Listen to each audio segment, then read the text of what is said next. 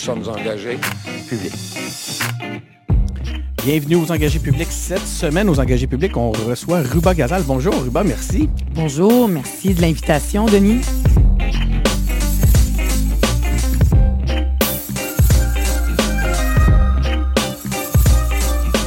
Donc, c'est ça, on rejoint euh, Ruba. On rejoint, ben oui, on, on est, on reçoit Ruba Gazal. Merci beaucoup, comme je le disais, Ruba, c'est vraiment gentil que tu euh, acceptes ces invitations-là. On est tout le temps épatés aux engagés publics. Quand les élus, comme ça, que, avec l'horaire, la charge, le, le temps, l'horaire de fou que vous avez, Ouais. que vous acceptez de venir nous voir. euh, Ah, ben ça fait plaisir. Merci pour l'invitation, vraiment. Ben, ça nous fait plaisir. Écoute, on commence souvent aux engagés publics avec un CV. Euh, moi, j'ai vu, là, j'étais allé faire quelques petites recherches. C'est drôle parce que j'ai remarqué depuis un certain temps que les, les wikis sont plus tant à jour que ça. Je sais pas, c'est parce que l'élection est pas Ah, loin. Je Mais- sais pas. Ouais, Faudrait que j'aille regarder mon Wikipédia. Je le fais pas souvent. Sans blague, sans blague, ça vaudrait la peine. Je te jure, je suis tombé sur plein de- plusieurs de mes derniers invités avaient des, beaucoup, plusieurs erreurs dans leur euh, fiche Wikipédia. Ah, sûrement. OK, bon, une autre chose à contrôler. Les gens sont moins assidus, je sais pas. HSC Montréal, tu as développé une expertise en, en environnement, santé et sécurité au travail. Je te tutoie, là. oui, on se tutoie. Je, je ne suis pas Madame la députée. Madame je suis une simple euh, citoyenne en ce moment euh, et députée. euh, de... Maintenant, on veut parler à la députée aussi. Bien Mais sûr. On va commencer avec la, la- sûr. avec la ruba Gaza normale. Oui, c'est ça. dit. Donc, cofondatrice de Québec solidaire, ça, vois-tu, Oui. moi, je l'ai appris en, en faisant ma petite recherche. Oui. Euh, députée de Mercier depuis 2018. Euh, WIP, du deuxième groupe d'opposition. Ça, moi, c'est un rôle. Nous, nous, on appelle ça whippet à Québec solidaire parce qu'on aime ça féminiser. T'es la whippette du, euh, Du caucus de Québec du solidaire. caucus. C'est un rôle qui me, qui me fait toujours rire, puis on va en reparler parce que c'est un rôle qui t'oblige à justement à whipper. hein? exact, maintenir la discipline. Il y a toute une, une discussion autour justement de l'utilisation de l'anglais dans le français depuis un petit moment. C'est drôle, hein, que moi Ouais. je suis là, on va whipper. Euh, membre du bureau de l'Assemblée nationale, je sais même pas ce que ça veut dire. C'est quoi? Ah, c'est le CA de l'Assemblée nationale euh, du Québec et c'est euh, euh, uniquement des élus euh, qui sont là, les whips de chaque euh, parti Je politique. comprends. Donc avec le... C'est le CA. On va regarder, par exemple, s'il y a des aménagements, il y a des rénovations à faire, euh, les dépenses, euh, ce genre de choses-là, euh, les contrats d'employés, etc. Je comprends. Donc c'est le conseil d'administration avec le président ou la présidente. Oui, exactement. Là, c'est la présidente. Par exemple, on va changer l'aménagement du Salon Bleu. Il y a toute une rénovation. Ben, ça passe. Il y a des décisions monétaires euh, et de consultation de députés pour voir est-ce qu'on garde ça comme c'est là, là, face à face ou en cercle, comme dans d'autres parlements. C'est des décisions qui sont prises au BAN, au bureau de l'Assemblée nationale du Québec. OK, c'est intéressant. Euh, ben merci, tu vois-tu, j'apprends des choses. oui. Euh, depuis le temps que je fais engagé public, je devrais savoir ça, mais en même temps, c'est la mission des engagés publics. Je pourrais aussi Ouais. faire assemblant que j'ai posé la question pour que nos auditeurs la- le sachent. Euh, donc, porte-parole du deuxième groupe d'opposition en éducation, conditions féminines, culture et communication et langue française. Exactement. Ça, c'est à jour. Est-ce que, ouais, je Non, on t'en oublie pas. mais je ne l'ai pas pris sur Wikipédia. euh, Ah oui, fait que c'est, euh, tu Donc, fais des bonnes recherches. Merci, c'est gentil. Euh, commençons avec le parcours euh, personnel et professionnel. là, avant de te lancer en politique, aux engagés publics, on a cette formule-là qu'on aime utiliser parce qu'on la trouve très drôle, euh, qui est la ruba gazale normale. Normal. Parce qu'on part sur l'idée que les politiciens sont un peu anormaux pour se lancer là-dedans. Absolument. Ben, faut Donc- être un petit peu anormal pour aller en politique, mais non. On, on est d'accord. Donc, vas-y, par contre, on veut, on veut en savoir plus sur la, la ruba normale. Oui, ben en fait, moi, comme tu l'as dit au début, euh, je me suis, euh, en fait, je suis membre fondatrice de Québec solidaire. Québec solidaire a été fondé en 2006, mais en fait, j'étais impliquée dans un mouvement politique euh, depuis 2003, 2004. C'est là que j'ai rencontré euh, Françoise David, Manon Massé, François Saillant et plein d'autres personnes dans le mouvement Option citoyenne, qui quelques années plus tard, après ça, ben, euh, pour- pour- ben, en 2006, euh, a fusionné avec un autre parti politique de gauche, l'Union des forces progressistes euh, du Québec. Ça, c'est la gagne de Amir Kadir. Ça a fusionné ensemble tout ce monde-là pour dire, là, là, la gauche au Québec, c'est toujours chicané, il faut qu'on se On mette ensemble. Fait que moi, j'étais, j'étais là, dans ce mouvement-là. Puis c'est beaucoup, euh, oui, il y a les idées qui sont importantes, le féminisme, l'indépendance, l'environnement, mais ce qui est plus important, c'est aussi les gens qui portent ces idées-là, ces idéaux-là. Puis moi, Françoise David, je suis dans la vingtaine, je lui vouais une grande admiration. Puis je me suis dit, un jour, si cette femme va en politique, moi, je vais la suivre. Pas pour devenir politicienne. Non, non, non, moi, je suis pas politicienne. Moi, je suis une militante. C'est ça, parce que j'avais déjà un emploi aussi. J'ai une maîtrise en environnement de l'Université de Sherbrooke. J'ai travaillé dans des usines, dans des entreprises comme cadre euh, en environnement. Je suis allée chercher un certificat en santé et sécurité au travail. Donc, je travaillais dans des shops de gars, mais j'étais cadre dans des euh, plus, euh, si on veut, dans les où j'ai même la dernière emploi que j'ai occupé, c'est directrice en santé, sécurité, environnement. Mais euh, ça, c'est le côté pour gagner ma vie. Sauf qu'à Québec solidaire, j'étais impliquée comme militante de façon bénévole. Et je me suis déjà présentée en 2007, en 2007 et en 2008, mais j'avais perdu mes élections. Je m'étais présentée euh, pour Québec solidaire, évidemment. Ah, merci. Euh, non, je m'étais présentée, ça, ça a toujours été Amir euh, Kadir. Ah Moi, je me, il, avait gagné en 2008. Moi, je m'étais présentée dans Laurier d'Orion. Et à l'époque, Andrés Fonticilla, qui est aujourd'hui le député de Québec solidaire dans Laurier d'Orion, ça, c'est, pour les gens qui viennent de Montréal, c'est Villeray Parc Extension. ben, il était mon directeur de campagne à l'époque. Qu'on a reçu en interview aux engagés publics dans nos ah. premiers dans genre notre deuxième ou notre troisième entrevue, il y a peut-être trois ans. Ah, je ne savais pas. J'irai écouter ça. Peut-être que je découvrirai des choses. Ben, écoutez, Puis donc, c'est ça, je me suis impliquée juste pour savoir c'est qui la ruba ordinaire. Euh, et je me suis, euh, je me suis donc impliquée euh, dans le parti toujours comme militant pour dire, ben moi, je veux transformer le Québec. Je ne veux pas juste avoir une job de 9 à 5 puis rentrer chez nous puis rien faire ou juste sortir et tout ça. J'avais besoin de m'impliquer.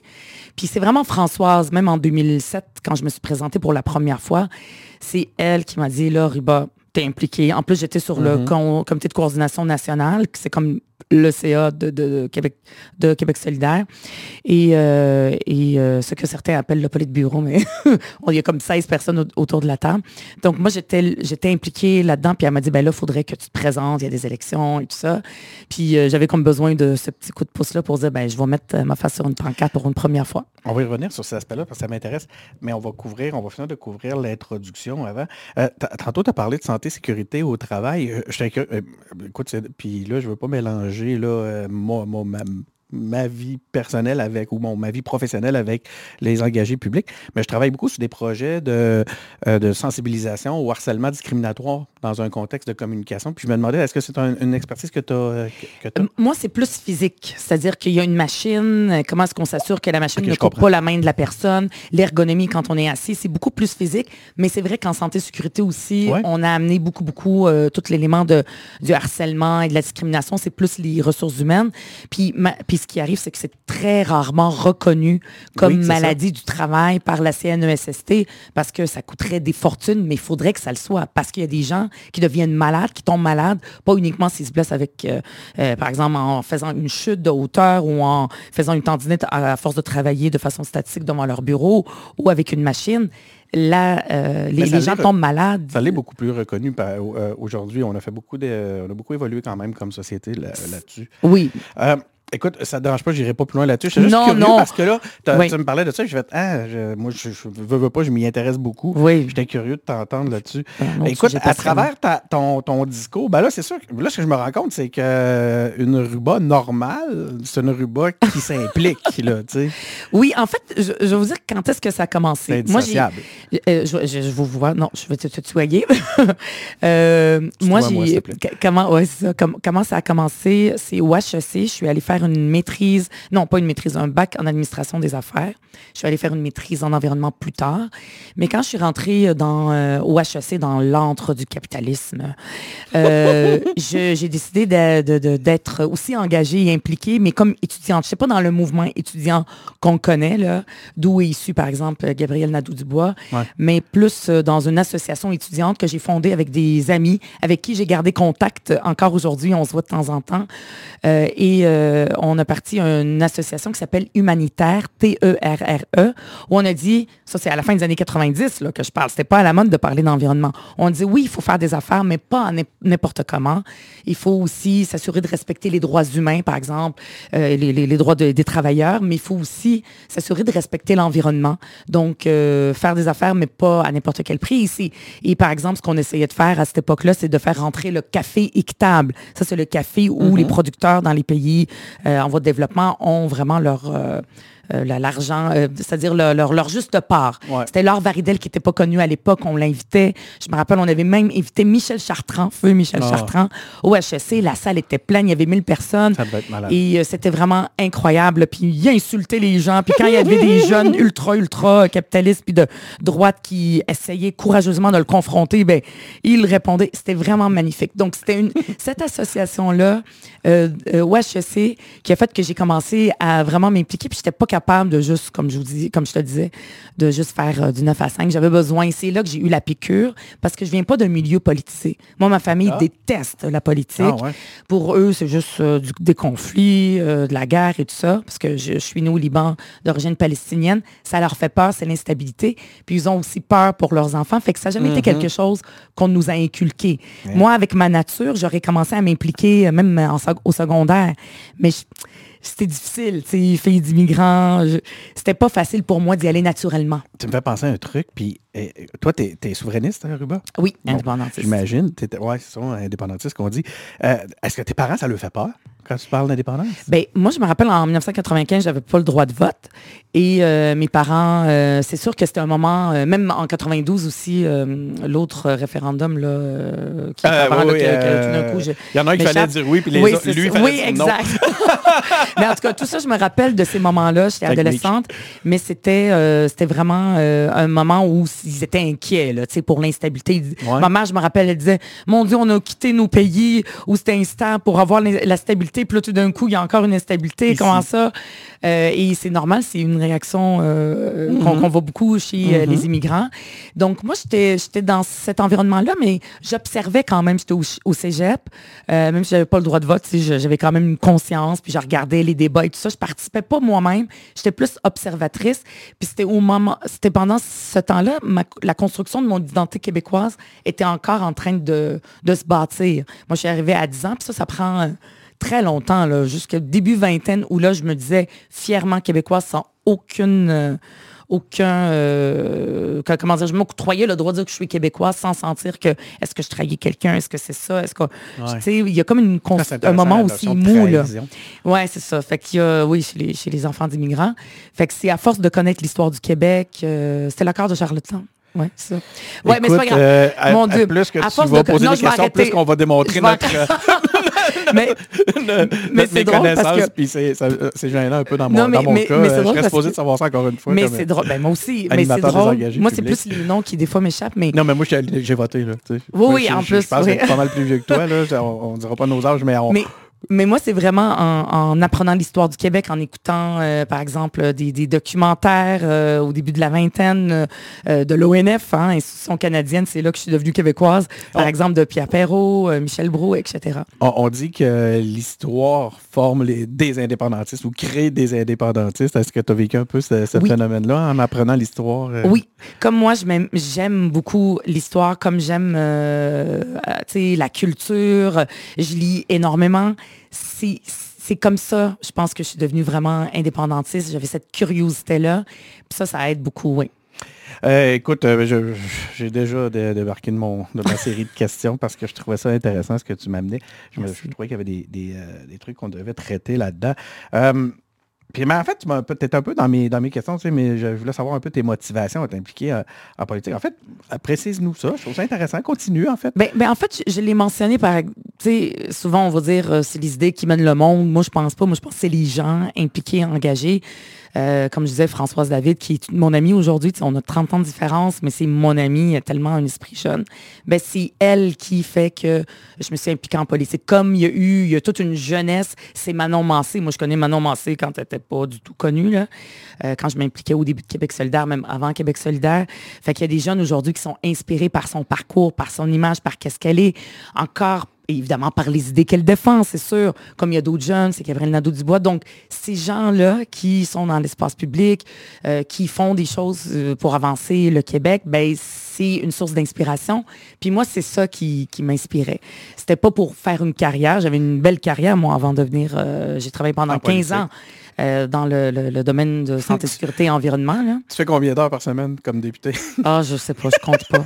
pour ceux qui pensent que tu t'en vas en politique pour te, que les gens vont en politique pour se rendre la vie, aller chercher un beau salaire, puis se faire la belle vie, c'est tough. On, s'enrichit pas. Ben, je veux dire, c'est des bons salaires là, et tout ça, mais, on, mais euh, on a des, charges de ministre, etc. Mais tu sais, on est dans le euh, deuxième groupe d'opposition. Euh, ben, c'est 80 heures semaine? Oui, oui, c'est un engagement. C'est pas un métier comme un autre. C'est vraiment un engagement. service public. Oui, les engagés publics. Engagement de service public. Euh, tu fais ça quelques années. Euh, moi, j'avais une expérience de travail. Je donne quelques années. Mais après ça, moi, j'ai démissionné de mon ancien emploi. Fait que je ne sais pas qu'est-ce que je vais faire. Est-ce que je vais faire la deuxième chose, la, même chose si un jour je quitte? Parce que c'est vraiment quelques années. Puis après ça, on fait d'autres choses, comme Amir Kadir l'a fait. Euh, qui était médecin, tu fais quelques années, une douzaine d'années, puis après ça, il, est revenu à, la médecine. Donc, euh, c'est c'est pas euh, juste un pas juste un métier, c'est un engagement. C'est quoi les valeurs qui te guident? As-tu déjà as-tu poussé cette réflexion-là? As-tu un top 3 des valeurs là, qui drivent ta vie? Ben, j'ai pas pensé comme ça, mais je vais le dire comme je le sens. la solidarité, Québec solidaire. Moi, je viens d'un milieu quand même relativement aisé, je vais le dire, euh, dans ma famille, même si on est une famille immigrante, mon père sais, quand on est venu, on est venu comme des immigrants économiques, ça c'est ceux qui sont choisis euh, par le Québec. Euh, et donc, tu sais, même mon père, il savait pas trop, il restait pendant un an. Ma mère travaillait pas, on est une famille de cinq enfants, dont une est née ici au Québec. On, fait que, tu sais, souvent les gens vont penser qu'on a été dans la misère parce qu'on est immigrant, mais tu sais, c'est pas mon cas monétairement.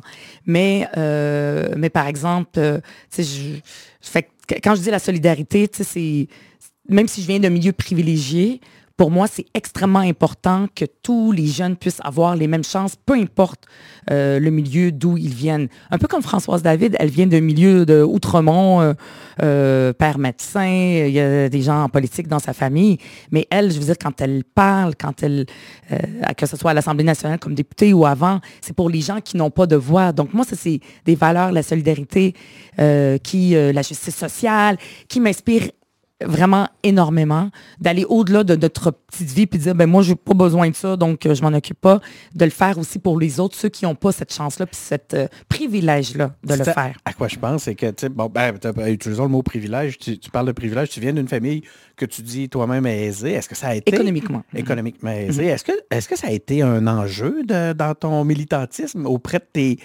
collègues militants? À un moment donné, tu, te fais reprocher euh, Non parce que parce qu'on n'est pas quand, quand je dis c'est dans le sens que c'est pas euh, ostentatoire. On ne vit pas dans un château, mais tu sais, euh, c'est-à-dire que j'ai jamais senti dans ma famille que euh, j'avais besoin de, tu sais, que j'aurais eu un manque ou quelque chose comme ça. Mais ma famille, eux, puis j'en parle pas, tu sais, on n'en parle pas, là, les gens s'en rendent pas compte.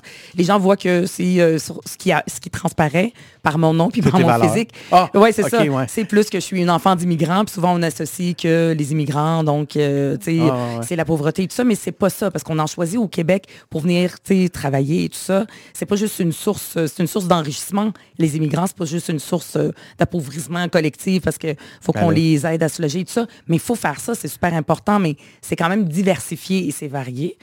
Euh, mais mais attends, ce discours-là, tu l'entends pour vrai? On, a, on est. C'est si présent que ça, le discours de que, l'immigration pourrait appauvrir la collectivité? Je pense pas, moi. C'est rare qu'on entend ben, ça. Ben, c'est plus comme, par exemple, quand on... Tout, le débat qu'il y a sur le chemin Roxham, où les gens viennent... C'est ça, exactement. Parce que les gens mélangent tout. Oui, voilà. C'est parce que ce qu'on voit, c'est les immigrants, réfugiés qui demandent de l'aide humanitaire et c'est normal. On a signé des conventions et il faut qu'on y... On veut y répondre. Puis en même temps, euh, c'est comme Caroline Dawson. Elle, elle est venue réfugiée, puis elle a été euh, logée dans un hôtel, probablement aux frais de l'État, parce qu'elle est venue du Chili réfugiée. Puis aujourd'hui, c'est une autrice euh, et c'est extraordinaire ce qu'elle fait.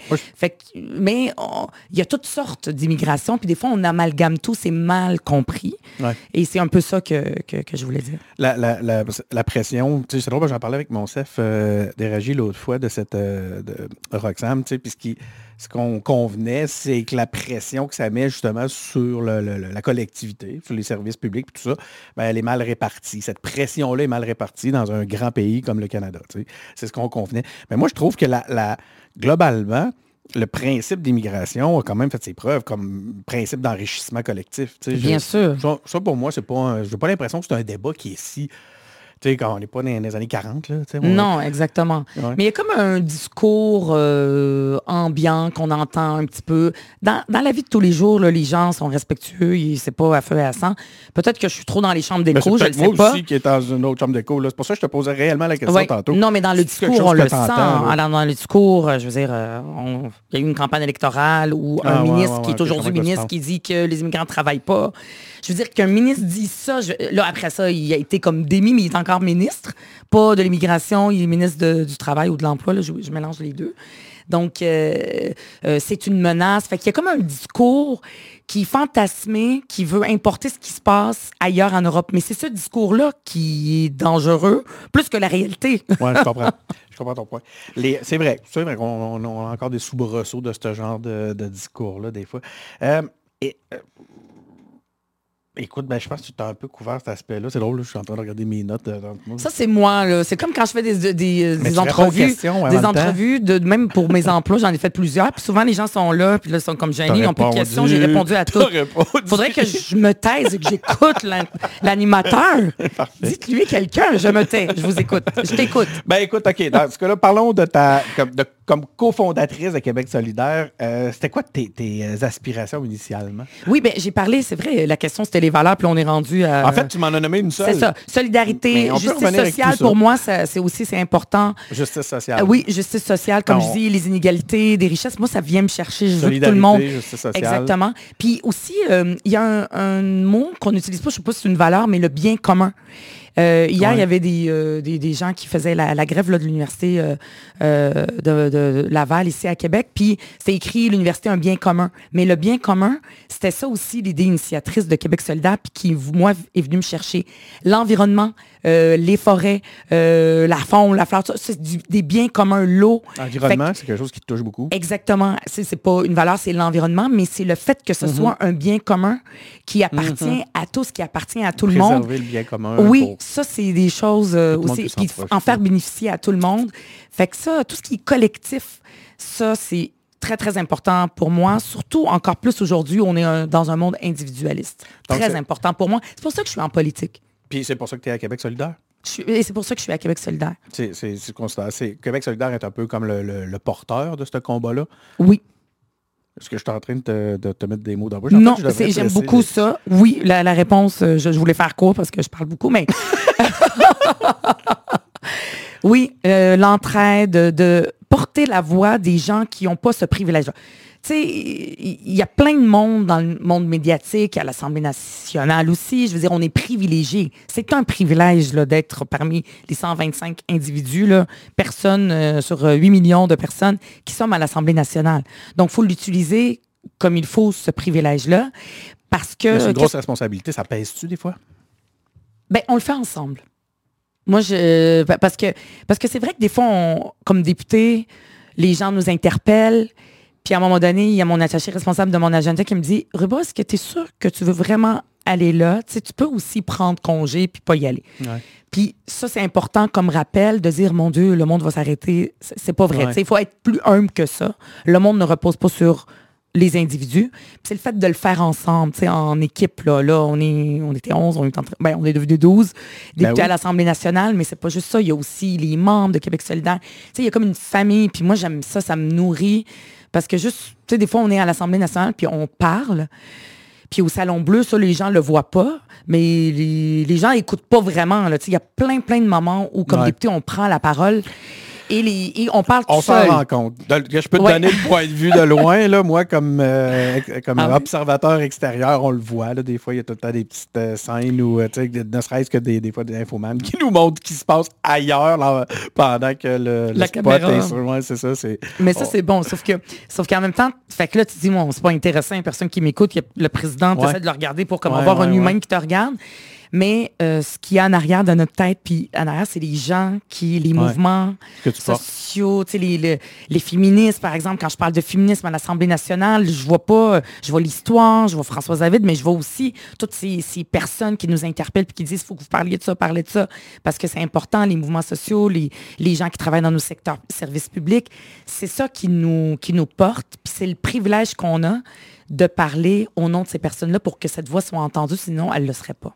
Tantôt, tu nous as parlé de, de ton rôle de Whippet de Québec solidaire. Moi, ça, c'est un rôle qui me fait rire euh, parce que ça vous demande d'être... euh, ça demande quelqu'un qui a une bonne rigueur, là, je pense, pour euh, driver tout le monde comme ça. En fait, il y a deux choses. J'aimerais, dans un premier temps, que tu nous expliques c'est quoi le rôle d'une Whippet euh, à Québec solidaire, par exemple. Mais il, doit en a- il y en a dans d'autres parties des Whippets. Ça va faire vraiment plaisir à Manon. C'est Manon qui, Manon Massé qui appelle Whippet, puis maintenant c'est rendu mon, mon surnom. Après, ça pourrait devenir le titre de l'épisode. Ben oui. La Whippet de QS. Whippet de QS. Ah, J'aurais dû apporter des whippets. Non, je l'ai fait une fois au caucus. Oui, oui. C'était euh, pour rire. Donc, en fait, euh, la première, ben, première chose, là, euh, tous euh, les whips sont au bureau de l'Assemblée nationale euh, du Québec. Euh, donc, c'est là que se prennent des décisions budgétaires. euh, Ils sont tous des au décisions- Euh, oui, exactement. Ils sont tous au CA, mais il y en a d'autres, mais ce- c'est leur rôle principal. Après ça, en fait, l'objectif, c'est de maintenir la discipline, c'est-à-dire de s'assurer, parce que le temps, là, il est chronométré là, à l'Assemblée nationale. Chaque seconde, on le sait, c'est important le temps. Donc, on s'assure que les députés euh, soient présents, s'ils ont une commission, si, si, à la période des questions, euh, au Salon Bleu, qu'on soit tous présents pour euh, avoir quorum, C'est toi qui as le mandat de Quand on a des rapatrier. réunions. Oui, Rapailler oui, exactement. tout le monde. C'est ça, de les appeler s'ils sont pas là, euh, quand on a une réunion, n'importe quoi, d'être là à l'heure présent. C'est comme on maintient la discipline. Ça, c'est comme la partie euh, souvent connue de ce rôle-là. Mais moi, comme gestionnaire, ça m'a beaucoup aidé euh, mon, mon emploi de gestionnaire ouais. dans, les entre- dans entreprises avant. Gérer une équipe et tout ça, ça ça m'a aidé pour faire ce travail-là. Il faut être vraiment organisé. Il y a beaucoup, beaucoup de demandes de toutes sortes de comités. Par exemple, le comité zéro harcèlement à l'Assemblée nationale, le comité qui veut s'occuper euh, de quoi, par exemple? J'ai- pas d'exemple. Des conditions de travail de façon plus large. Euh, fait que là, est-ce que c'est, par exemple, moi, je peux être là-dessus? Fait qu'il y a énormément de courriels, énormément de rencontres, énormément d'organisations, des réponses, des choses à amener en caucus. Donc, il y a comme tout un travail aussi de gestion. Puis ça, c'est, des choses que les gens ne le savent pas. Même les députés qui se présentent et qui arrivent, qui deviennent députés, ils sont aussi gestionnaires d'une équipe. Par exemple, dans leur comté, ils ont des employés. Puis ça, c'est pas tout le monde qui connaît ça. Souvent, il y a des gens qui ont travaillé seuls. Ils le, ils le savent pas. Mais pour euh, le- la, la WIPRI, en plus, on a un cabinet. J'ai un cabinet euh, avec des employés à l'aile parlementaire. Évidemment, il y a aussi mes employés dans mon comté, Fait dans t'as un budget d'équipe complémentaire pour pour le principalement pour spécifiquement pour, pour la ça. WIPRI. Fait que c'est beaucoup aussi la- la- les ressources humaines. Euh, c'est comme dans n'importe quelle équipe de travail. Là. Toi, tu travailles seul. Là. Je si des fois tu chicanes avec toi, tu n'as pas besoin De- de ressources humaines. Mais quand on est une grande organisation où il y a des équipes de travail, il y a des employés, il y a l'employeur et tout ça, il y a, euh, il y a tout euh, aussi euh, cette, les ressources humaines. Moi, j'ai ma directrice de cabinet gère ça pour s'assurer que tout se passe bien, s'il y a des conflits, les questions salariales. Puis nous, en plus, on a fait, on a quelque chose d'historique à Québec solidaire. On a un syndicat. Nos employés sont syndiqués. C'est, ça s'est jamais arrivé dans l'histoire de l'Assemblée nationale du Québec. Fait que moi, c'est, ma charge d'être sur le comité de négociation. Qu'est-ce qui va arriver le jour où vos employés vont faire, vont faire grève? Ben, ça s'est bien passé. On- Ça est arrivé? Non, non, c'est jamais arrivé. C'est depuis Mais si 2018. ça puis c'est arrive, pas- euh, Il il y, en a certains d'entre vous, comme là, toi, tu avoir le rôle de boss. Ben oui. En fait, on est boss. Quand on est député, de facto, ça, les gens ne le savent pas. Ils sont boss d'une équipe. Ils Comme ont tu- des employés, qu'ils soient syndiqués ou pas, ils sont des boss d'une équipe. Mais là, il faut que je fasse un peu de mille là-dessus. C'est trop drôle. Comment tu, comment tu vas réagir le jour où tu vas te, te- te retrouver à, faire, à être obligé de faire des choix déchirants? Vas-tu sais, parce qu'en même temps, tu as ton image à gérer. Quand je dis, tu as, une image qui, est euh, associée à ce qu'on attend d'un élu Québec solidaire. Fait que là, c'est comme méchant du à l'intérieur. Puis, c'est pas juste moi, évidemment, parce que c'est une association d'employeurs, chaque député. C'est toi qui es là. c'est ça. Et, ben, en fait, en fait là, pour nous... Vous là, venez d'avoir parlé entre vous. Ben oui, mais on, on, est en... On négocie avec nos employés. nous, on est très, très solidaires. je veux dire, c'est la même... Hier, juste hier, je parlais des profs de l'Université Laval. On était solidaires avec eux. Il y a aussi les employés de la cafétéria, hein, les employés de la cafétéria à l'Assemblée nationale mm-hmm. ont fait deux jours de grève. Là, je ne sais pas, ils vont voir s'ils continuent ou pas. Ben, nous, à Québec solidaire, tout le monde, et nous, les employeurs, c'est-à-dire les députés, donc les élus et euh, euh, les, gens qui sont des directeurs et des euh, chefs, et les employés, tout le monde, tout le monde, on a boycotté la cafétéria parce qu'on est solidaire. Donc, nous, on fait des négociations, on s'assure que nos employés soient heureux avec le budget qu'on a. Mais, mais puis, on ne sait pas, c'est pas arrivé. Fait on sait pas. Mais ah, quand vous n'avez pas encore, vous êtes, vous êtes pas, pas, il me semble que c'est quelque chose que vous devriez préparer au cas que ça arrive. Vous devriez vous faire un petit plan là, en, boss de QS pour dire comment on va réagir le jour ben, où il va y avoir un clash public. Tout, est, possible. Ça fait partie aussi des négociations, puis les, nos employés le savent, que c'est un pouvoir qu'ils ont de pouvoir faire la grève et tout ça. On le gérera. C'est bizarre. Parce que la gestion de l'image, tout moi, ça, me fascine. Tantôt, quand on a commencé, j'avais chaud, puis là, je suis allé ouvrir la fenêtre. Est-ce que tu as froid? Non. Moi, ok, parfait. Très, très parce que moi, je le sens, mais je n'ai pas. La discussion me donne chaud. Fait que moi, j'avais pas chaud. On, reste comme ça, on est dans l'action. la discussion me, réchauffe. Le, truc sur la, la, comme WePet, euh, là, je te demande de quoi, puis qui va te mettre dans la barre, c'est qui ton collègue le plus indiscipliné, celui qui donne le plus de travail, de plus de, de, de, oh fil à retordre. Tu veux vraiment qu'il y ait des conflits? C'est moi qui est supposé régler les conflits, puis là, tu veux qu'il y ait des conflits dans notre équipe? Profite pour y, envoyer un petit message. Ben, en fait, je vais le dire avant, Andrés Fantasila, Andrés que j'aime d'amour, qui a été mon directeur de campagne, mais il s'est amélioré. Est-ce que c'est grâce à moi? Je le sais pas. faudrait lui demander. Faudrait, tu sais, tu dis que tu l'aurais invité il y a trois ans, faudrait que tu le réinvites. Ben, c'était pas moi, c'était euh, LP qui l'avait, c'était Louis-Philippe qui l'avait interviewé, mais, mais j'aimerais ça, oui. Ben, ben en fait, oui, oui, réinvite-le. Mais Andrés, il arrivait, tu sais, euh, je vais le dire. moi, j'ai le droit, je suis arabe. Fait que lui, c'est un latino. Fait que des fois, il, comme il est un peu plus euh, soft, disons, sur les euh, sur le, les, heures et tout ça. Amir Kadir aussi était comme ça. Là, je fais de l'essentialisme, je le sais, je vais peut-être me faire taper sur les doigts. mais moi, j'ai le droit, j'ai le droit. et, euh, mais, mais pour vrai, il est maintenant, des fois, il est le premier arrivé dans des rencontres et tout ça. Pour, puis là, il me regarde. Là, je suis là. André, oh, mon Dieu, André, c'est là. Fait qu'il s'est amélioré avec le temps. Il y avait, il y avait cet enjeu-là, mais là, c'est, ça s'est réglé. Euh, merci d'avoir répondu. Ça fait plaisir. je pense pas que c'était très, très euh, impliquant. Je pense que André, ça, c'est ce sens de l'humour. Euh, pourquoi la, protection de l'environnement, c'est si important pour toi? Tu as commencé à nous en parler tantôt, mais surtout, je voudrais savoir, on le comprend là, aisément pourquoi c'est important aujourd'hui, puis c'est de plus en plus convenu, je le souhaite en tout cas. mais comment ça se traduit dans ton implication et ton action politique? Mais, moi, j'ai fait une maîtrise en environnement euh, à l'Université de Sherbrooke en 2001. Euh, donc, ça faisait longtemps. J'ai pas un bac en sciences et, tout ça. C'est une maîtrise multidisciplinaire. Puis quand j'étais au HEC, c'est là que ma conscience environnementale a, émergé. Aujourd'hui, les jeunes, c'est euh, dès la maternelle, très jeunes, ils ont cette conscience-là. Puis il n'y avait pas cette urgence comme aujourd'hui, c'est-à-dire qu'elle existait chez les scientifiques, mais elle, ne s'était pas répandue partout là, chez, dans la population, ni pour moi. Aujourd'hui, là, je, vraiment, des fois, je ne fais pas de l'anxiété comme les jeunes, là, souvent, le vivent, mais je, comprends ça. à chaque fois qu'on est au courant puis qu'on écoute ce que les scientifiques nous disent, je suis vraiment, vraiment inquiète. peut-être, nous, pendant plusieurs années, on va s'en sortir. Il y a d'autres pays, il va y avoir des migrations, des gens qui vont venir, des réfugiés climatiques, il va en avoir de plus en plus. On le voit juste avec la température, avant, quand on disait, ah mon Dieu, il fait très chaud, c'est les changements climatiques, on se faisait taper dessus. Maintenant, c'est rendu convenu. Mm. C'est la réalité. Puis à chaque fois qu'on y pense puis qu'on y réfléchit, ça peut nous étourdir personnellement. Donc, une action. Oui, c'est ça. Mais lui, en tout cas, oui, je, vais le laisser. Vous, tu attention, attention avec les, les déclarations euh, dans les balados. Là, tu l'inviteras, il parlera pour lui-même. Donc, euh, bravo, il le, reconnaît. Mais c'est pas juste une reconnaissance convenue. À chaque fois que, je lis euh, des rapports scientifiques, le GIEC, par exemple, c'est vraiment extrêmement inquiétant, surtout quand on sait que, tu sais, on a juste quelques années pour dire est-ce qu'on va être capable de renverser? Tu sais, tu le sais, tout ça, là, je ne vais pas le répéter. Mais moi, c'est vraiment la, cette conscience-là, je l'ai eue euh, quand j'étais au HEC, quand je lisais Laure Varidel. Euh, ça a été une inspiration pour toi, hein, là? Oui, oui, oui, vraiment. Euh, quand elle en parlait, elle était parmi les premières à parler du commerce équitable, à parler de, de faire des liens entre l'environnement. C'est pas juste l'environnement puis les arbres tout seul, c'est notre relation avec, euh, avec euh, l'environnement puis pourquoi c'est important pour nous, cette terre qui nous nourrit et tout ça. Fait il y a comme un lien aussi, c'est le lien avec l'humain. C'est pas juste l'environnement tout seul. Parce que la planète, elle, elle va survivre. C'est plus pour nous qu'on mm-hmm. est inquiet. Puis, mais moi, je suis une fille, n'importe quoi dans la vie qui me stresse ou qui me rend anxieuse mon remède, c'est l'action. sais, Là, je vais peut-être rentrer dans les ah, balados. Je, je, vais, rentrer dans, dans euh, peut-être quelque chose de personnel. Moi, moi, j'ai pas d'enfant, j'ai 45 ans, ça me dérange pas, je dis mon âge. Parce que dans, en politique, c'est bien pour les femmes d'être plus vieilles. Mais un autre sujet.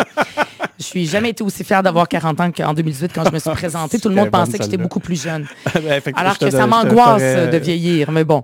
Et, et j'ai pas eu d'enfant, mais c'est pas par choix. C'est vraiment, moi, j'ai essayé d'avoir un enfant, j'ai été mariée longtemps, euh, j'ai passé par tout le kit, là, toutes les affaires qui est possible et imaginable euh, pour euh, avoir un enfant. Puis mais avant, quand je n'arrivais pas à tomber enceinte, je vivais une angoisse, mais horrible mm-hmm. et terrible.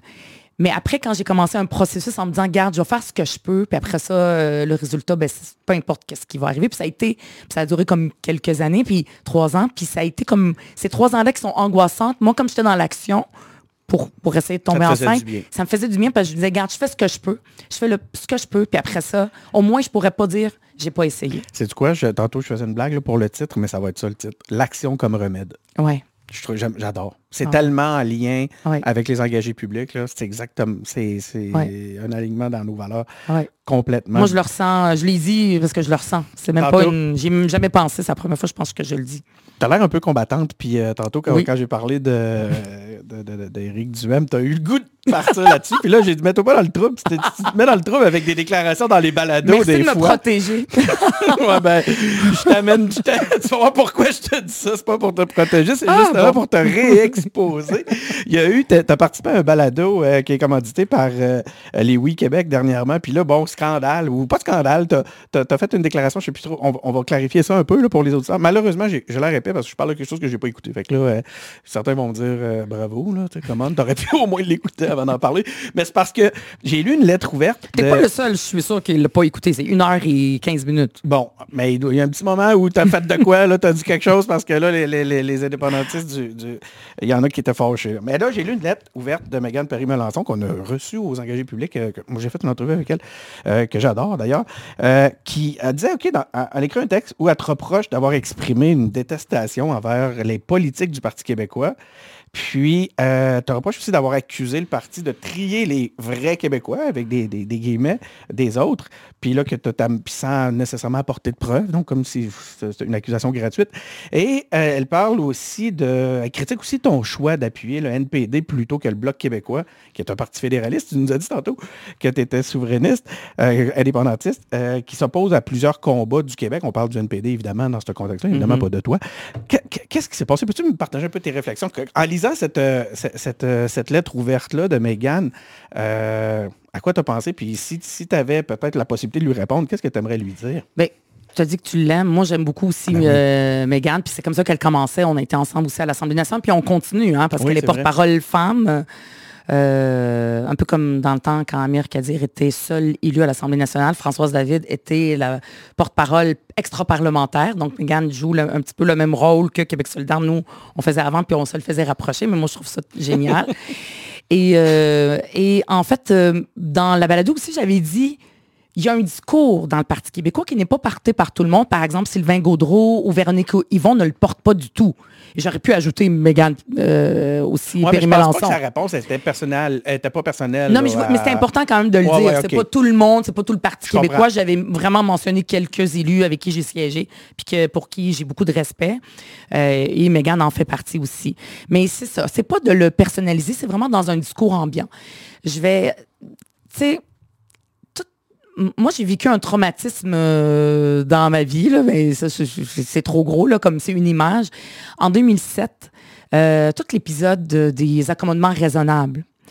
Euh, où euh, il y a toutes sortes de choses qui se disaient sur les immigrants. Puis là, moi, à ce moment-là, mon, euh, mon tu sais, tous les épisodes là, de la cabane à sucre, tout ça, là, les gens, en tout cas ceux qui... Fait 16 ans. Là. Oui, c'est ça. Mais, mais c'était quand même exact. Puis ça a commencé là, pour moi, comme une coupure entre la majorité et les minorités. Mais pas dans la vie quotidienne. Dans la vie quotidienne, là, ça se passe bien. Puis quand les gens se regardent dans les yeux, ça se passe vraiment bien au Québec. On, est chanceux. On finit par parler de systémique, là, mais en tout cas, ouais, ouais, Mais dans un discours ambiant, c'est là que ça a commencé que des choses pouvaient être dites publiquement. C'est là qu'il y a eu une coupure entre la majorité et les minorités. Je peux dire que moi, je fais partie quand même des minorités racisées, euh, euh, femmes, tu sais, Ruba Gazal, euh, on le sait là que ça vient d'ailleurs et tout ça, puis faire partie du grand nous. Puis là, il y a eu une coupure, puis petit à petit, après ça, il y a eu l'épisode de la Charte des valeurs du Parti québécois, parce que le Parti québécois, avant, c'était le nationalisme civique qui était défendu. Puis, tu sais, ça venait de tout un héritage là, de Camille Lorrain qui voulait intégrer tous les immigrants, comme euh, avec la loi 101. Il y avait Gérald Godin qui a fait énormément de travail dans le comté de Mercier, donc euh, le comté où je suis députée, que je représente aujourd'hui, avec euh, les communautés immigrantes de l'époque qui ne sont plus là. là aujourd'hui, c'est les Français de France, mais c'était les Grecs, les Portugais. Il a fait un travail extraordinaire. Puis ça, moi, je me sens héritière de ce discours-là, puis de ce que le Québec porte, au-delà des partis politiques, puis de la partisanerie. Puis il y a eu une coupure à ce moment-là, charte des valeurs, euh, et après ça, ça continue jusqu'à aujourd'hui, où euh, celui qui tape le plus fort sur les immigrants est celui qui aime le plus le Québec, alors que c'est le contraire. Pour moi, l'indépendance, pourquoi je suis indépendantiste, c'est pour cette unité nationale, pour unir tous les Québécois, euh, ensemble dans un projet commun avec la langue française, avec la culture pour qu'on fasse, comme je disais, là, euh, mais, mais quelque chose de comprendre. Ça, ça, je comprends. Puis euh, je, je, moi, moi je personnellement, je suis en arrimage avec toi là-dessus. Je pense que c'est la seule façon, même pour la langue française, on parle de sauver la langue française. La seule façon, c'est de justement... Franciser les immigrants ben, que qui attendent en ligne pour... les bras grands ouverts, puis qu'on accueille notre monde, puis qu'on... On, on, J'allais utiliser le terme « onboardé », ça va bien, tu sais. ben oui, c'est québécois, c'est pas grave embarquer les, tout, le monde, tous les nouveaux Québécois dans ce principe-là, parce que si ils se sentent exclus, on n'est pas avec de la sauver la langue ben, française. En ce moment, là, en ce moment, il y a des jeunes immigrants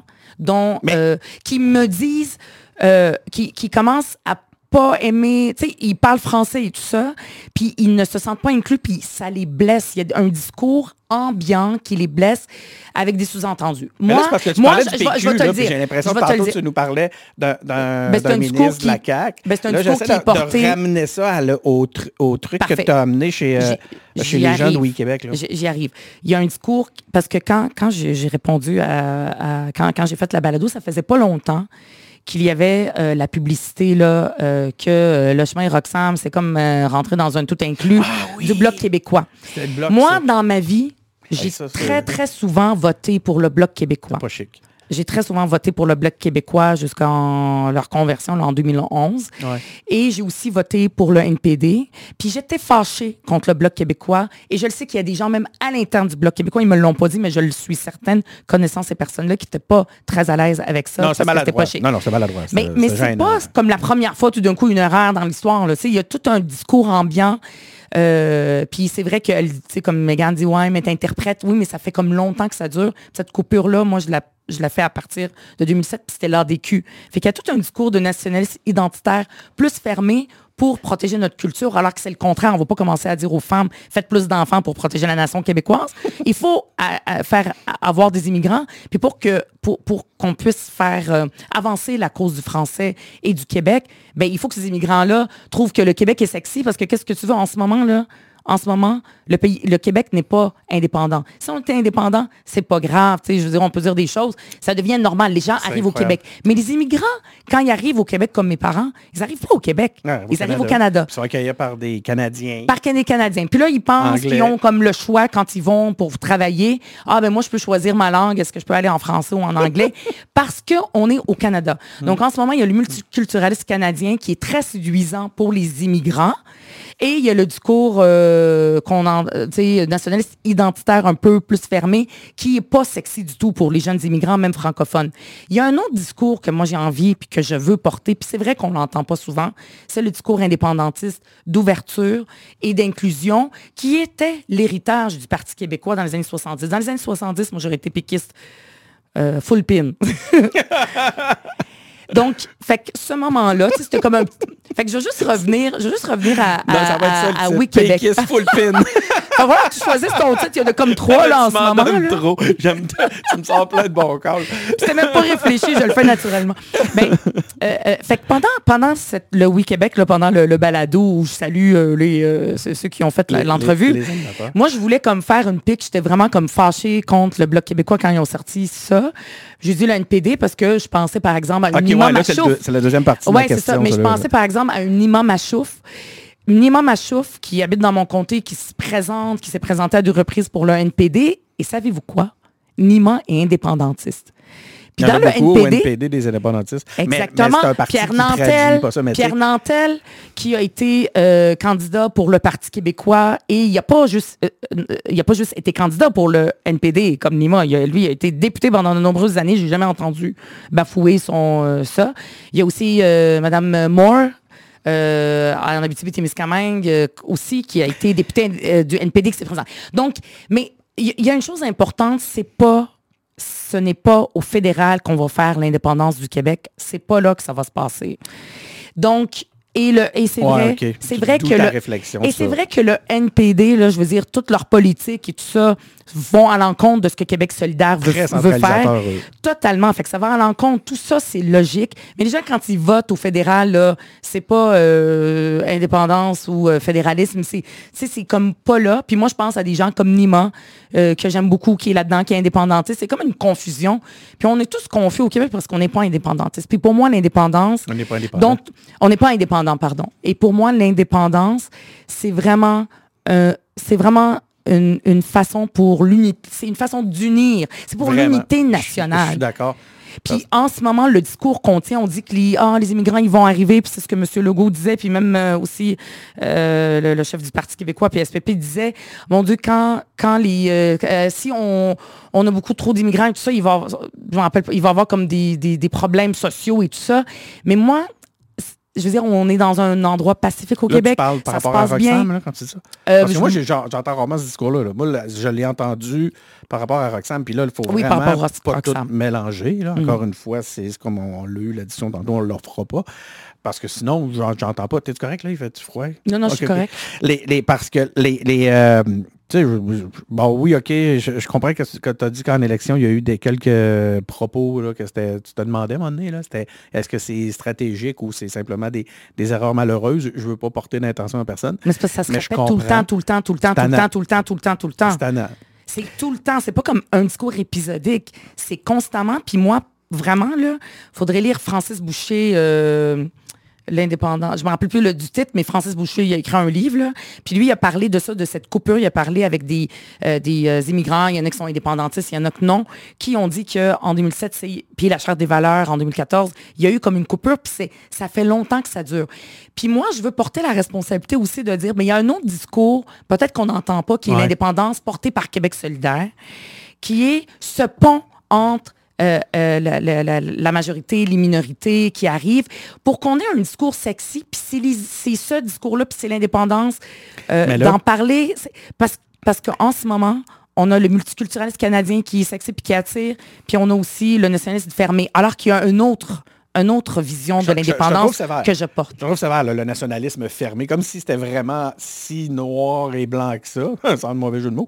Mais le, le- mon point, puis là, ça m'amène à ma prochaine question, puis je trouve ça terrible parce que, tu sais, t'as, t'as le, un regroupement transpartisan qui s'appelle Oui Québec, qui fait la promotion de l'indépendance, qui veut réunir les Oui. indépendantistes. Ils font un balado, ils commentent un balado, puis là, ça se retrouve à être le- le- une, une- une, une, euh, tribune où les indépendantistes se chicanent.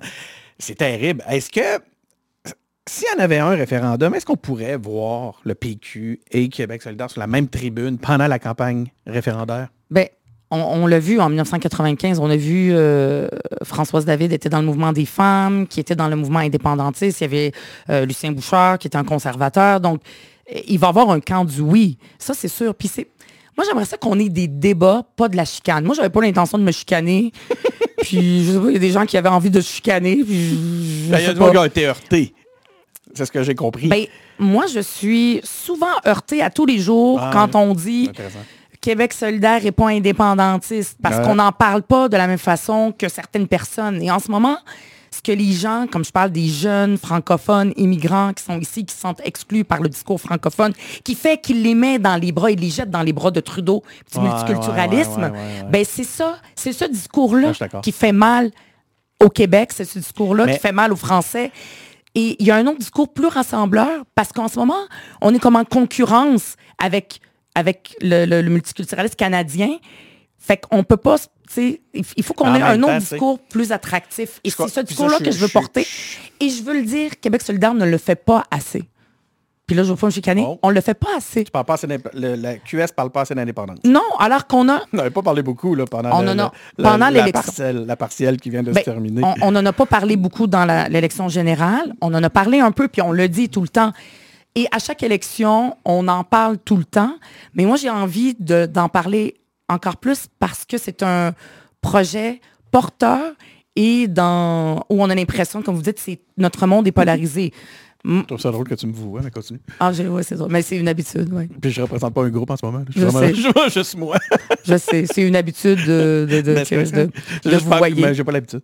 Ouais. Depuis, Mais- ça me fait toujours drôle parce que le monde me dit Hein, tu, tu, tu tutoies les députés. T'es comme tu reçois des ministres, t'es tutoies, gros. je, ben, je sais pas, ça fait un peu partie de moi, mais là. Ben oui, mais moi je fais ça, mais je, je sais pas pourquoi je, vois. Mais- continue, ce que je voulais veux pas faire on est dans un monde polarisé, pour ou contre, euh, avec Mais, ou mais sans. ou- J'aimerais ça un être- peu le jeu de la polarisation quand même là, de ce dans ce contexte-là. là. Puis je le dis en tout. euh, Ben, c'est euh, le pour débat. débattre, hein. C'est-à-dire, c'est important de débattre, de ne pas être d'accord. Puis ça, euh, je- moi, j'aime fait- ça. En fait, au contraire.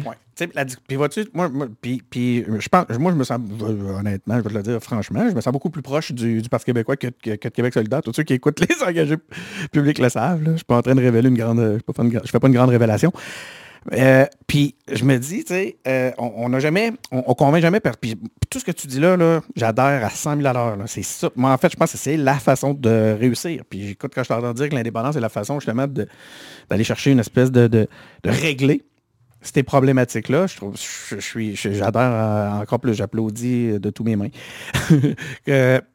Mais là, je me, comment on peut tendre à ça si on passe notre temps, passe notre temps à avoir la discussion justement qui polarise, parce que si, tu nous, de la façon que tu, que, que- tu m'en parles pour, en, évoquant le souhaitable et puis le, le- le- la meilleure façon de l'amener, puis en, en- en- en m'amenant un argumentaire qui, me- qui qui nous le démontre, je trouve ça intéressant. Par contre, on n'a jamais convaincu personne en les insultant, puis des fois, les gens se sentent insultés là-dedans.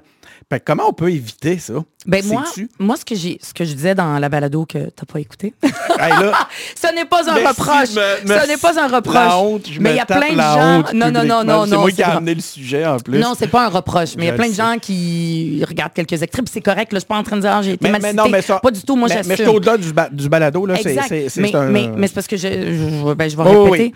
Attends, euh, qu'est-ce que je disais? euh, Ben, j'ai perdu comme mon idée. Ouais. T'allais me dire, hey, ça, c'est ça, le nombre de fois ça m'arrive. Mhm.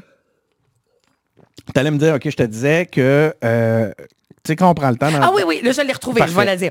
Donc, c'est-à-dire que moi, ce que je dis, c'est qu'il y a toutes les... Il y a l'indépendance, puis après ça, il y a toutes les, les façons de porter euh, ce projet-là qui peut être différente. Il n'y a pas des gens qui ont le monopole de dire nous on est indépendantistes puis c'est comme ça que ça c'est comme ça qu'on le Ouais. porte et nous on est les vrais puis vous autres vous n'êtes pas vrais. Les oui Québec, moi j'adore ça. Il faut que l'indépendance, elle va pas se faire juste avec les partis politiques. Il faut absolument que la société civile embarque, un peu comme en Catalogne, où euh, le mouvement euh, civil, là, de la société civile Ouais. non partisan, Ouais, ouais, ouais. est très, très fort. Leur, euh, là, j'oublie évidemment son nom, mais leur, euh, le chef, si, si on veut, là, ou le porte-parole du mouvement, un peu comme leur Oui Québec là-bas, là, ben, c'est un mouvement qui est très important, qui, re- qui, qui regroupe plein, plein de gens. Il y a plein de membres. Et, euh, et la société civile, il faut qu'elle faut qu'elle porte le projet, pas uniquement les partis. Mais les partis, il faut qu'ils existent. Mais en fait, c'est On aime la démocratie. Il y a plusieurs façons de porter l'indépendance. Et en ce moment, c'est c'est comme ça qu'on porte l'indépendance. Ça, c'est la Bible. Puis après ça, sinon, t'es un que- païen. Ben non, il y a d'autres façons. c'est très religieux. Païen! Écoute, c'est parce que c'est... c'est mon mot. C'est mon mot préféré à la vie, euh, païen. Euh, c'est un mot que j'utilise régulièrement tous les jours, plusieurs fois par pas. jour. Euh, je- je suis- Mais attends. OK. L'impression que ça me donne un peu, puis c'est ça, là. C'est comme s'il y avait... Parce que là, il y a la réalité des partis politiques. Donc, sur la base de l'indépendance, puis là, tu vois le discours, c'est super intéressant, puis on est capable de, de s'entendre sur un ensemble. Puis je parle pas de moi puis toi, là. Je parle les, indépendantistes. Mm. Mais euh, est-ce que toi, est-ce que QS, et peut-être qu'on a la même chose au, PQ, ben, fort probablement, euh, on se sent obligé d'une part et d'autre parce qu'il y a cette pression-là de gagner aussi en politique, de justement je- ne pas rester sur le discours rassembleur et de chercher, picosser sur nos différences parce qu'on a des votes à aller chercher. Autant chez QS qu'au PQ. Toi, tu es à QS, donc je te demande pour QS. Tu sais, pour vrai, là, moi, je pense que c'est comme un petit peu la première fois que je dis quelque chose sur le PQ. Tu sais, moi, c'est pas le PQ qui est au gouvernement, ils sont trois, là. Puis même à la dernière Ouais, mais ils vont l'être législature... en 2026. Puis même à la dernière législature, on en parlera. Mais même à la dernière législature, euh, je jamais là, le nombre de pics. Moi, j'étais sur le projet de loi 96 que Pascal Brûlé faisait, puis je veux dire, c'est pas grave. C'est pas, c'est normal, c'est la joute politique. Moi, c'était, j'avais Ben, un gouvernement. Pascal est particulièrement craqué là-dessus. C'est genre la petite pique là. Non, mais comme tout le temps, là, pendant quatre ans, moi, j'ai jamais, jamais, jamais, parce que c'est le parti, c'est le parti au pouvoir là, qu'on critique. On est le parti d'opposition, pas de l'autre parti d'opposition. On est le parti d'opposition en face de la CAQ. Puis ça a toujours été ça. Là, cette fois, j'ai voulu, comme juste, c'était une question que j'ai eue dans une balado où j'ai juste voulu dire, ben, cette vision-là qui est différente, elle a le droit d'exister. Donc, Mais moi, que- je l'aime pas. C'est tout. Moi, je veux que les gens me disent, Ruba, le Québec solidaire est indépendantiste, puis la façon que vous portez l'indépendance, j'aime pas ça. Parfait. C'est pas, hey, vous êtes pas des vrais indépendantistes, vous êtes il y a comme Pas tout un complot. euh, mon Dieu. Non, Donc- non. donc, est-ce que- Moi, j'aime les débats, pas la chicane. Puis j'étais en train de débattre, pas en train de me chicaner. Exactement. Finalement, je pense que ça, c'est un beau constat. Finalement, c'est pas tant de la, du- de la chicane que c'est du débat. Parce que même, même le, le- ce que Meghan soulève, à la limite, on pourrait à la limite dire que c'est elle qui cherche à faire du gay politique. Non, en- moi, je l'aime, sortie Mégane, puis c'est bien, c'est normal. Elle est pas au Parlement, fait que c'est sûr que, on le sait, je- je- nous, on l'a vécu. J'aurais fallu que je vous ai les deux euh, ici pour un jour. Ça aurait été Non, mais, merveilleux. mais on peut en parler dans un café toute seule. euh, je veux dire, on n'a pas besoin de... de, de- Mais tu penses Je pense pas que c'est Je le personnel. C'est souvent. des idées qui étaient ennemies, c'était pas des, pas des, des- des Mais- trucs personnels. là. Mais, tu sais, je l'ai... Sais, euh, c'est pas... C'est pas elle, j'ai jamais entendu tenir aucun discours ou, tu sais, c'est pas ça. Il y a, le Parti québécois, c'est une coalition aussi, là. Puis à un moment donné, il y a une tendance qu'on voit plus qu'une autre. Hey, ça fait une heure. On parle. Mon Dieu, quand Là, on a t'as du t'as plaisir. un bus à- Ah non, j'ai... Ouais. Ouais, on est quand même. Oh, on est quand même- faut, oui, faut que j'y pense, là. Je peux, peux pas juste. euh, euh, On fait un balado de trois heures. on fait un balado de 3 heures. Personne ne va l'avoir entendu. ben là, rendu qu'on est là après une heure, ça se pourrait qu'on ait moins d'auditeurs déjà. À moins que tu aller- sortes des extraits. tu mets ça dans nos chambres d'écho. Je vais faire un, euh, je vais faire un TikTok avec juste le bout, euh, des bouts qui, qui, qui- qui mettent de l'huile sur le feu, là, puis on va, conti- on va, on va starter ça encore plus. On va faire euh, ça, cette chicane-là. Euh, Débat, débat démocratique. Moi, je viens de pays non démocratiques. Puis là-bas, ça chicane pas. hein, ouais, c'est ça. C'est une chance. chargé du dossier. Ah, en fait, non, je veux que tu me parles de Mercier. Oui. C'est quoi les grands dossiers dans Mercier? Là, en ce moment, il y en a un. euh, Il y a un bâtiment, euh, c'est un entrepôt Van Horn, qui est comme à la limite euh, de- du Myland. aussi, du Van Horn, Ouais, oui. Van Horn. Non, mais pas le café. C'est sur le- le- la, la rue. Et il y a un bâtiment qui est maintenant désaffecté. Ça a été un bâtiment, euh, un entreposage là, de l'époque industrielle du Myland. Et euh, c'est dans un endroit un peu enclavé. Là. Il y a un viaduc avec le chemin de fer et tout ça.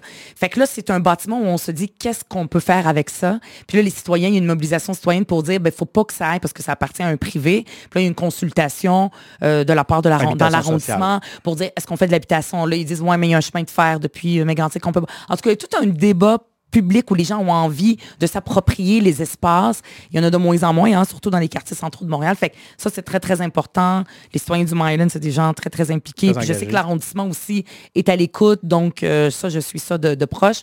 Évidemment, Airbnb est partout. À chaque fois qu'on parle de Airbnb, c'est partout, même dans les régions, beaucoup les régions touristiques. Mais sur le plateau, là, c'est incroyable. C'est- un fléau. Ça coûte extrêmement cher. Tu sais, le logement, il y a des logements sociaux un peu, il y a des, mais il n'y en a pas de nouveaux qui se construisent. Il y a plein de projets, mais pour se construire, ça prend comme 20 ans.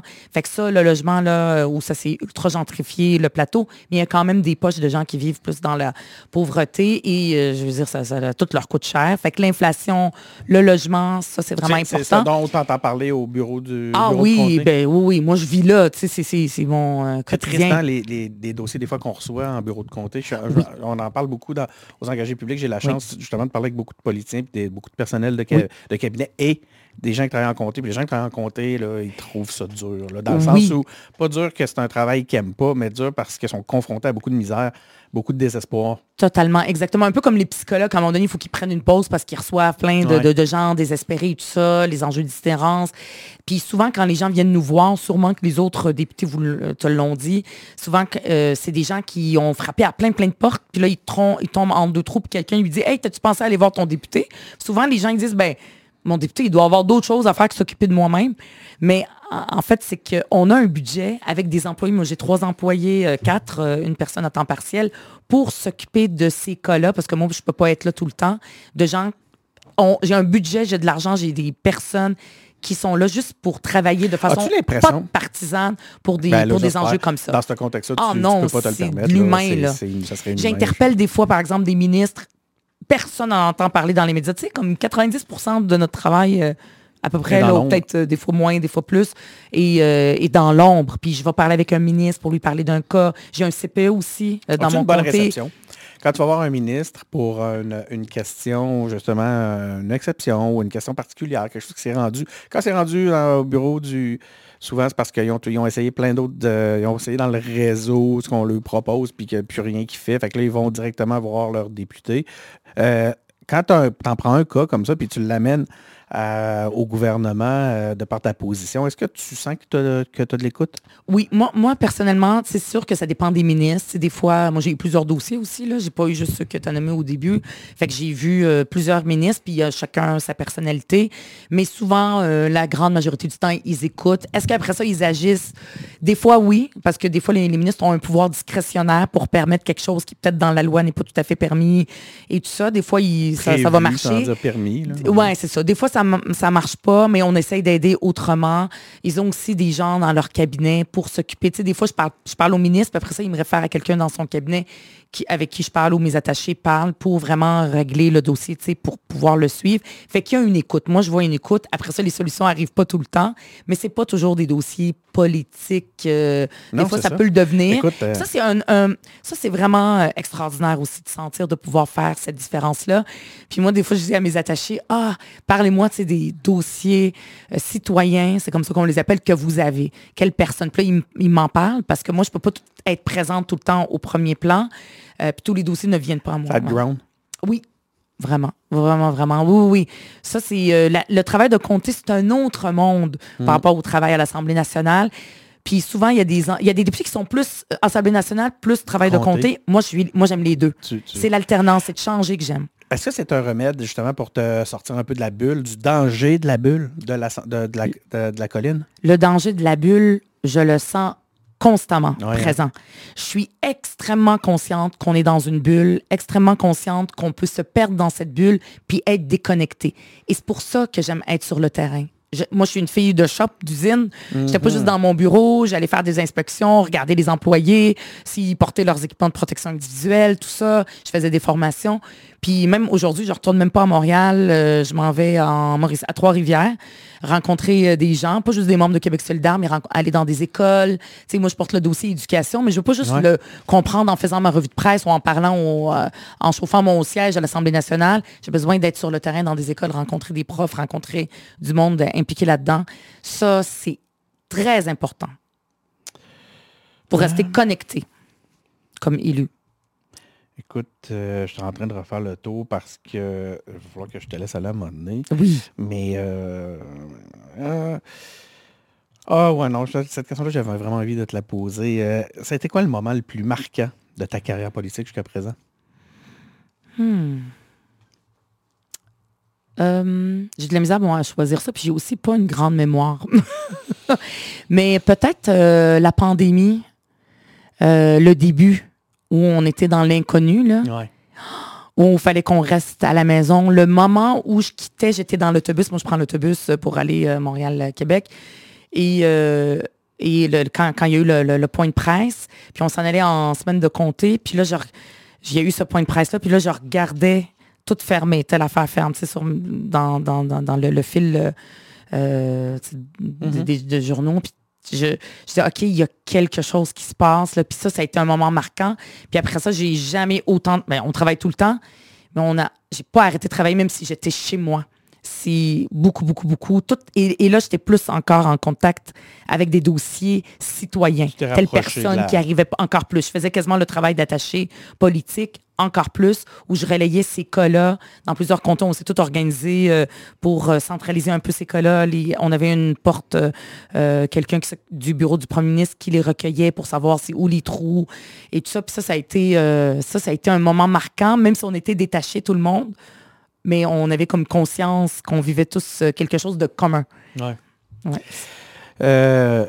En fait, ouais, hein, ça, ça a fait, on a senti le... On est tous, je pense qu'on est tous devenus un peu plus conscients de l'importance de la collectivité où on a Oui. l'individualité, l'individualisme a un peu fait place à, on a senti le besoin de, se- de se serrer les coudes. Ça a duré. Oui, avant qu'après, sais comment on dit, chasse le naturel, il revient au galop. Il revient au galop. On a la mémoire courte. Mais c'est fun, aujourd'hui on se le remémore. Puis, euh, on, on peut- on- on voit quand même qu'on peut qu'on a euh, tiré des apprentissages de tout ça. J'en aurais plein de questions. Ce que je vais faire, Je on va juste te réinviter. C'est ça qu'on va faire. Ben oui. Mm. Ben absolument. Avec grand, grand plaisir. Donc, euh, merci beaucoup, euh, Ruba Gazal, d'avoir accepté notre invitation. Ça a été absolument fascinant. Ça a été comme un, une- un coup foudroyant. On s'est assis, puis ça a été... Écoute, à un moment donné, je me suis rendu compte que je suis en train de crier. Mais la, la- la- je trouve ça fascinant, donc merci. Ben merci. Merci beaucoup. Merci aussi à vous, chers auditeurs, d'avoir été à l'écoute. Euh, J'espère que vous avez apprécié le moment comme moi, comme euh, on a vraiment on est choyé. Donc, euh, il y en a plein d'autres, des, discussions comme celle-là, hein, avec différents politiciens sur nos différentes plateformes. On est sur SoundCloud, on est sur Apple Podcasts, Google Podcasts, Spotify, Amazon, YouTube, Facebook.